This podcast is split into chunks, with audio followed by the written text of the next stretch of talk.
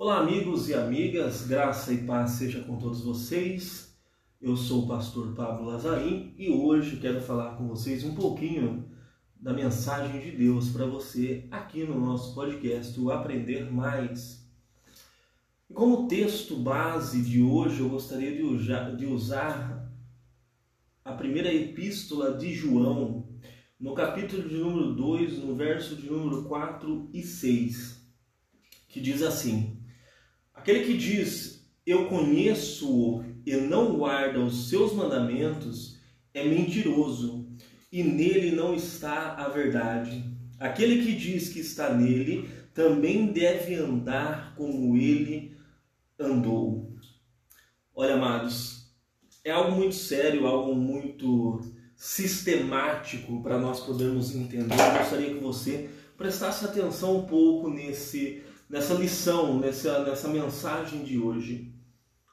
É muito fácil e hoje todo mundo conhece a Cristo, todo mundo está com Cristo e todo mundo é cristão. Né? Pergunta para as mais diversas pessoas e elas são cristãs, elas são religiosas, são católicas, são evangélicas.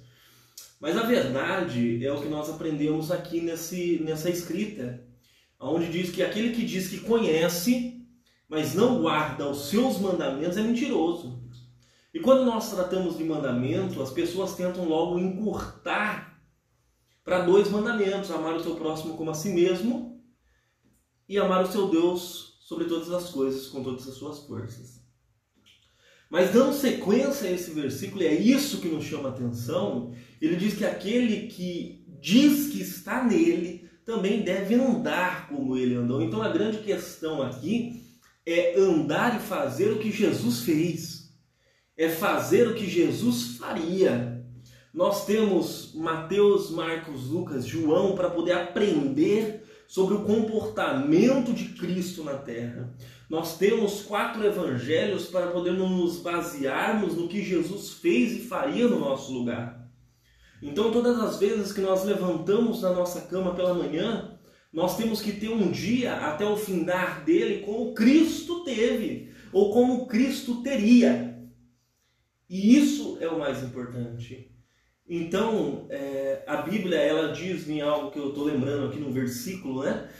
que existem sepulcros caiados, que por fora está bonito, por fora está bem, por fora está formoso, por, por fora as pessoas olham e falam, não, realmente Cristo está ali, mas por dentro está fedendo, está podre, e nós não podemos ter medo de pregar esse evangelho da renúncia. Porque o evangelho de Deus é renúncia. E eu quero falar para você, pastores que me ouvem, missionárias que me ouvem, nós precisamos do evangelho do confronto, o evangelho da verdade, porque Cristo nos confronta com a verdade da Sua palavra. Nós não podemos passar mais a mão sobre situações para não poder perder, porque o reino de Deus perder é ganhar. Então eu quero dizer para você que está ouvindo esse podcast, para você que vai ouvir esse podcast, Cristo requer uma atitude sua. Cristo requer uma atitude sua. E que atitude é essa? Renúncia. Porque para você andar como ele andou, é preciso renunciar. Porque a, nosso, a nossa carne, ela tenta falar, ela tenta sobressair, ela tenta ser mais forte que o nosso espírito. E se eu quero andar como ele andou, eu preciso renunciar a algumas coisas. Renunciar tempo, Sabe por quê? Porque nós usamos a desculpa do tempo, não tenho tempo, mas temos tempo para assistir televisão, temos tempo para jogar conversa fora, temos tempo para tantas outras coisas e tempo para andar como ele andou, para fazer o que ele faria, nós não temos. Quero falar para você que me ouve, toma cuidado com balança desigual. Toma cuidado nas suas negociações. Você que é cristão, você que é crente, você que é servo de Cristo e nas negociações você tenta passar os outros para trás, você tenta sempre tirar proveito. Toma cuidado. Toma cuidado, porque Deus está olhando e há uma cobrança em cima da sua vida. Nós precisamos ter esse cuidado, amados. E quando eu estou dizendo isso, não é para simplesmente aborrecer mas é para te confrontar em amor, porque Cristo confronta em amor. É para que você entenda de uma vez por todas o que Deus quer de você. Eu quero chamar você para entender isso. Que Cristo quer que você ande como ele andou. O apóstolo Paulo ele fala algo muito muito interessante a respeito de crucificação. Ele fala assim: ó, já não vivo mais eu, mas Cristo vive em mim. Eu quero dizer para você que está me ouvindo. Se você está crucificado com Deus, você já não tem mais suas próprias vontades, mas você tem a vontade daquele a qual morreu por você, que é Cristo.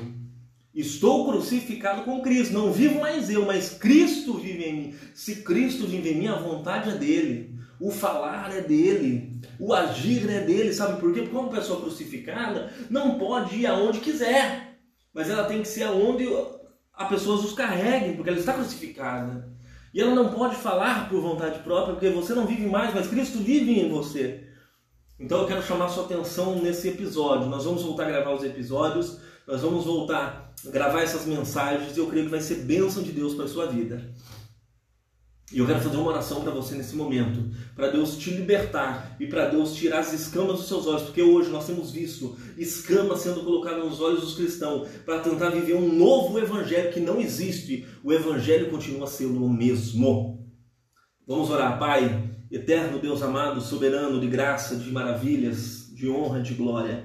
Nós entramos diante da tua presença nessa, nesse momento, Pai para poder te agradecer, ó Deus, pela oportunidade que temos de apregoar o teu evangelho, Senhor, e sermos ouvidos, Senhor, por tantas pessoas que nós não conseguiríamos alcançar se não fosse a tecnologia. Mas, meu Pai, eu quero te pedir nesse momento que essas escamas que estão no olho e nos olhos da sua filha, do seu filho, nesse momento caia por terra no nome de Jesus. Abra um entendimento, Pai, para que eles possam entender que é o Senhor quem comanda a vida deles, Pai.